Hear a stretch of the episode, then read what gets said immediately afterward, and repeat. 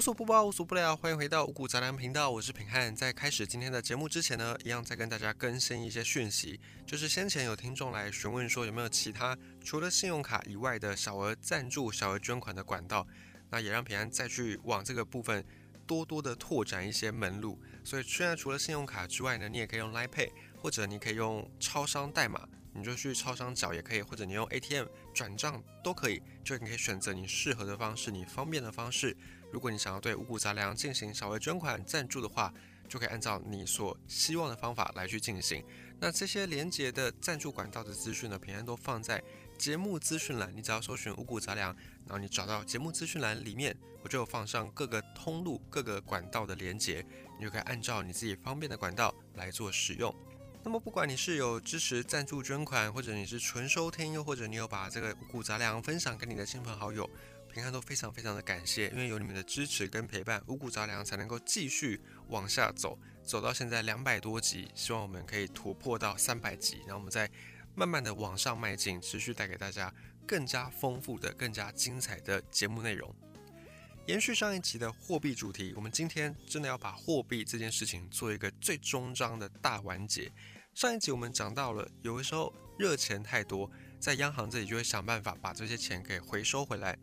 那我们其中讲到有负利率这个事情，负利率它一般来说并不会对我们这些散户实施，通常是央行对各大商业银行实施负利率，也就是让这些银行不要再把钱都丢在央行里面，要鼓励这些商业银行把钱。放款出去，或者是借贷出去，让整个社会的经济可以活络起来，这是其中一个调节货币的方法。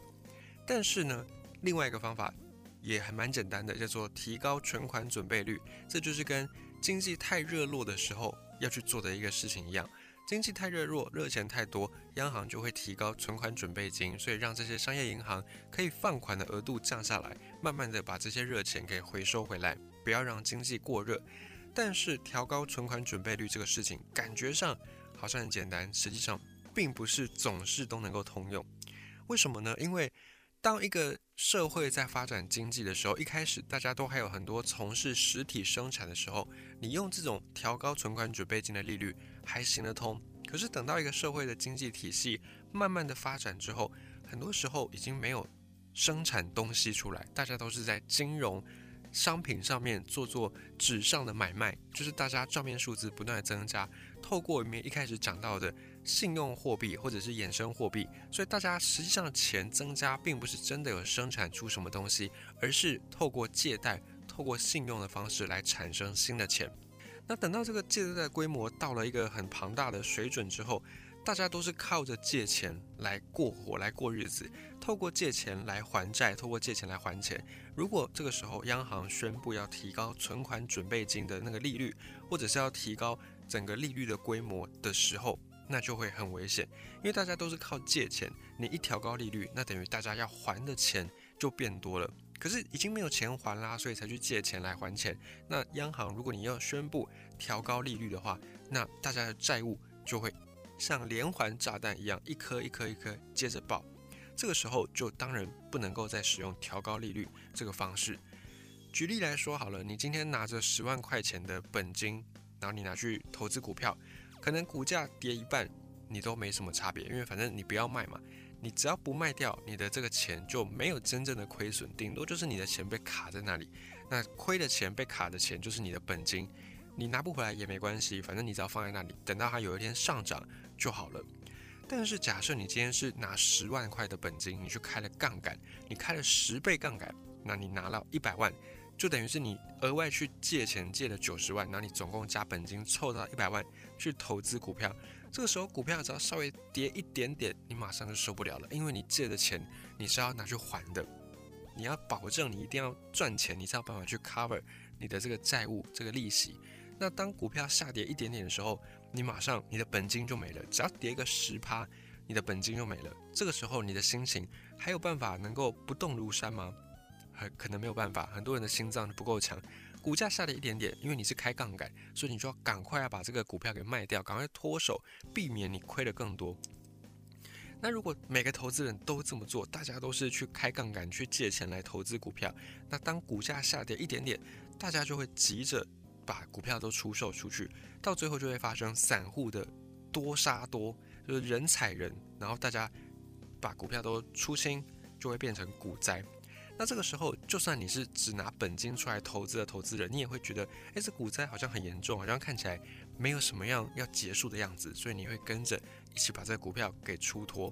那就算你是那种心情很稳定、很沉得住气，你没有跟着大家一起人踩人，可是呢，其他的这些借钱的债主，就是借钱出去给别人投资的这些债主、这些银行，他们也当然不是慈善事业，他们借钱是为了要收利息嘛。所以，当他们碰到这种股灾的时候，他们也会相对应的去调整他们的一些操作的方式，或者是，就算你是心情很定，你去开杠杆，然后你心情很定，你还是相信你的投资眼光，但是借钱给你的那些债权人，他们也会用各种各样的手段，强制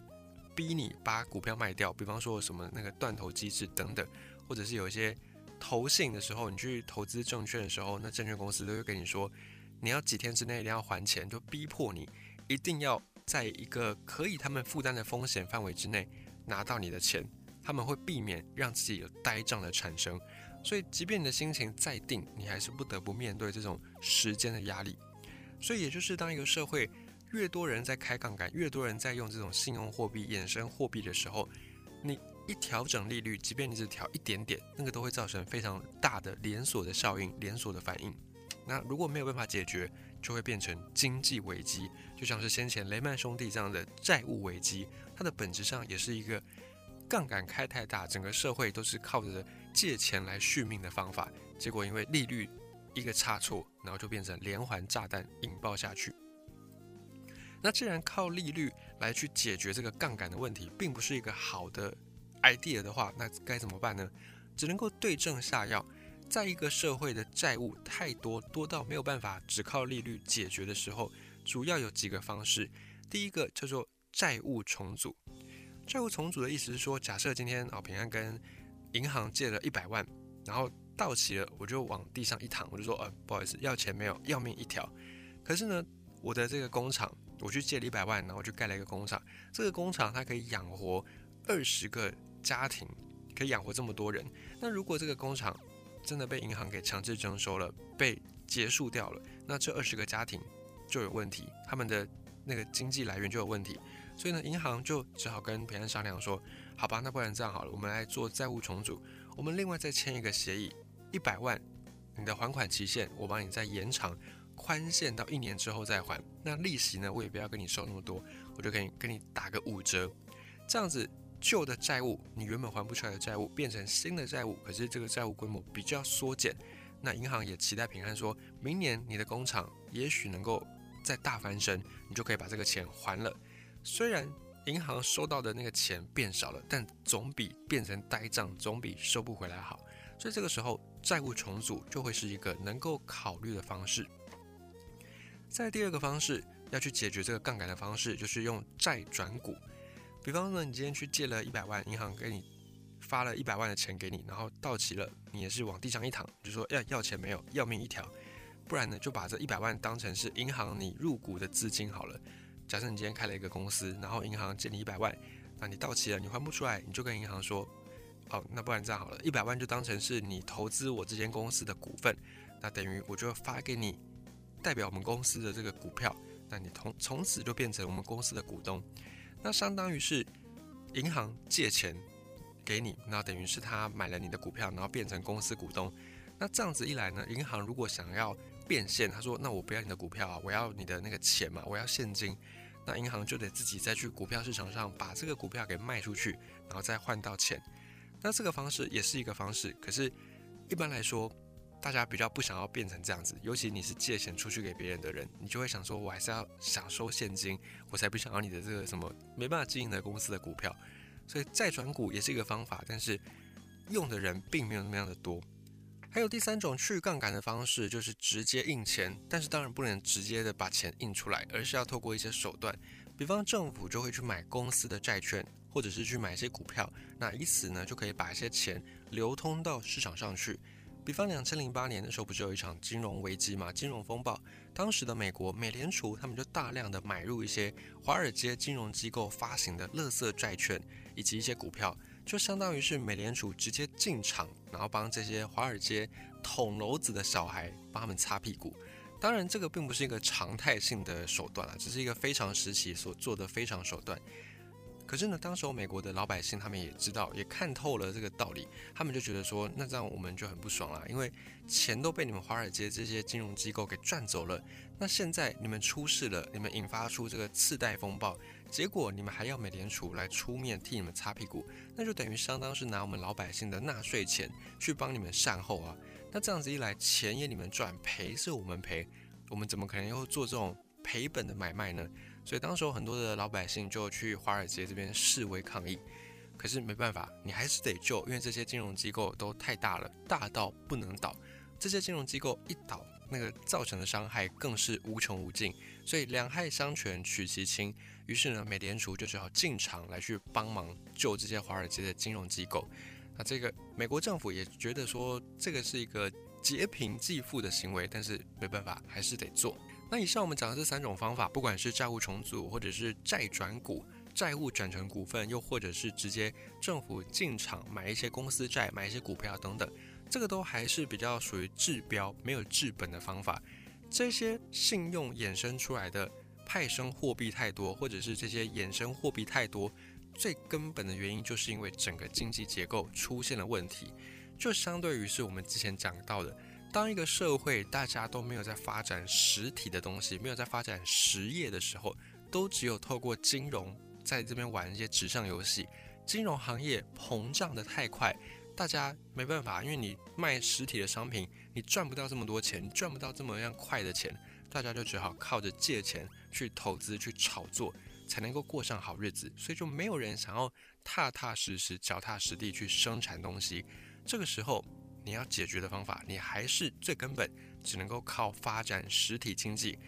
只能够靠着刺激消费，把实体经济给救回来，产生正向的经济循环。因为之所以会产生这种信用过高、债务过高或者是杠杆过高的问题，就是因为所有资金都流向了金融圈，没有资金拿去做基础建设、做实质的产出，所以就导致整个金融空转。货币空转，货币没有被发挥到最应有的那个价值，所以这个时候就需要政府出手干预。当然，政府去弄基础建设能不能够成功呢？还得要看其他因素，包含像近年来我们的政府也想要做基础建设，可是刚好就碰到了高通膨，再加上俄乌战争，很多原物料都上涨，成本都上涨，所以一个标案发包几十次都发不出去，也是很常有的。那这个就没有办法百分之百的把基础建设的效益。给拉出来。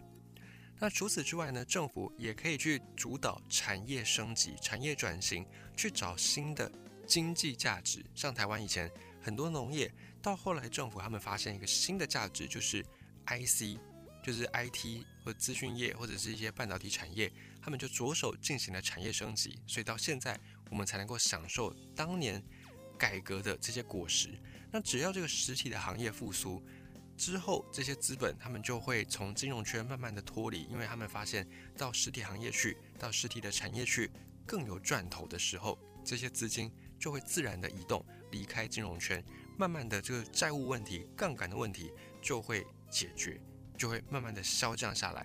虽然这个还是有一些风险在，但是总比这个杠杆，总比这个经济泡沫直接破掉还要来得更好一些。另外还有一个点。虽然我们没有办法改变什么，但是我们可以了解一下背后的原理。就是现在台湾很多的这个投资的方式，并不是我们直接投资，就是并不是我们这些投资人直接拿着钱，然后去成立一间公司，或者是帮这个公司新成立的公司给他们资金，然后让他们去开发新的产品。大部分的人并不是这样投资的。大部分我们的投资方法就是直接投资股票。可是投资股票这个事情，只要你买的是股票市场上的这些股票。不是新贵市场，而是买上市贵公司的股票的时候，其实这个钱对这间公司来说就没有实质的帮助。你会说有啊，我不是买这个公司的股票吗？那我就可以参加他的那个除息啊、除权啊，当他的股东，是这样没错。可是实际上你这笔钱对这间公司并没有任何的帮助，因为这个公司它已经上市了。我们在买卖、我们在交易的这张股票，它只代表你买的是这间公司未来的前景。你期待这间公司以后能够赚大钱，能够发给股东更多的鼓励，所以你就是贪图他的股利，你才去买他的股票，当他的股东，然后等到下一年度他要结算的时候，你如果碰到他赚钱的时候，你就可以拿到比较多的钱。这是买股票最终极的目标。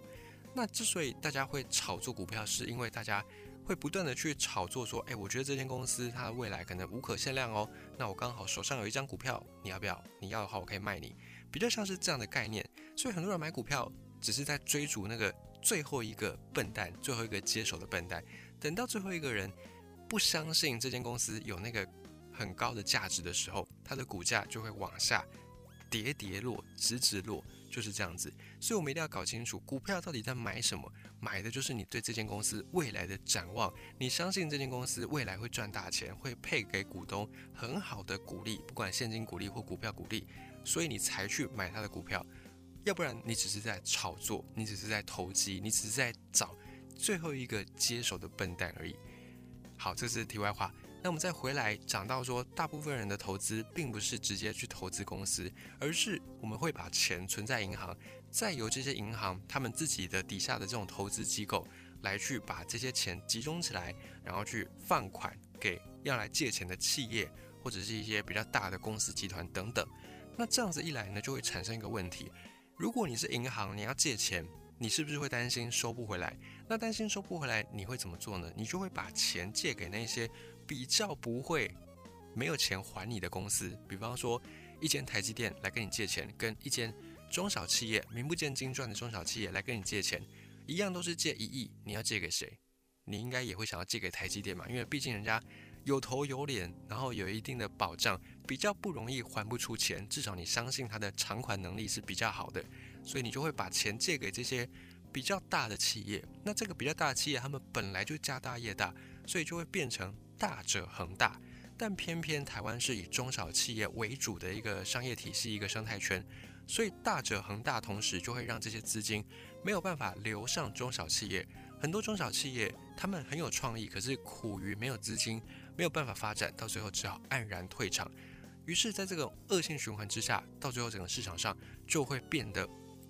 都是大企业，都是大集团。那这些大企业、大集团做得好的话，当然很好；但是做不好的话，那引起的后果就很庞大，又或者是像南韩那样的极端，他们很多企业都是财阀，都是由国家扶植的，甚至跟国家之间有很多的合作协议的，变成像那样的一个场景之后，那很多的毕业新鲜人，你要选公司，你就只能投那几间，因为其他公司都不怎么样。这个对新鲜人，对整个社会的发展来说，都并不是一个很健康、很理想的状态，所以。当然，这个我们没办法改变什么，我们没办法叫那个银行不要借钱给大企业，我们也没办法命令他们把钱借给中小企业。但是，我们就是了解一下这个原理就对了。